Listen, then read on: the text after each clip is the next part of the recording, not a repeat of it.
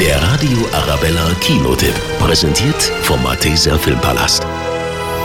Dorfpolizist Franz Eberhofer hat eigentlich gedacht, er hat sein Leben jetzt im Griff, doch dann verlässt ihn seine Freundin Susi für einen Italiener. Der Luca ist extra wegen mir aus Potenza hoch an Gardasee gezogen und hat eine Pizzeria gepachtet. Ja, aber bei so einem Lokal, da ist man doch den ganzen Tag auf den Beinen und da kriegt man leicht Krampfader und, und du neigst du eh schon dazu. Der Eberhofer ist so ein Volldepp. Zu einem Überfluss hat ein Psychopath es auf Eberhofers Polizeichef Moracek abgesehen. Und so zieht der Bedrohte, nachdem in seinem Bett ein abgetrennter Schweinskopf gefunden wird, zu Eberhofer nach Hause. Haben Sie jetzt Ärger mit der Mafia? Das war der Küstner. Der Küstner. Der Psychopath ist seit der Woche abgängig. Aber warum soll jetzt der Küstner eher einen Schweinskopf ins Bett legen?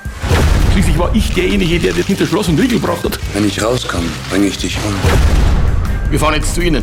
Was der mal da? Ich übernachte da.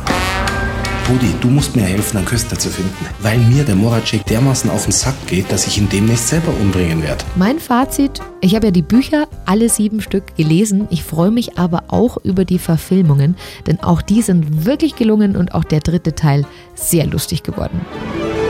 Der Radio Arabella Kinotipp. Präsentiert vom Malteser Filmpalast.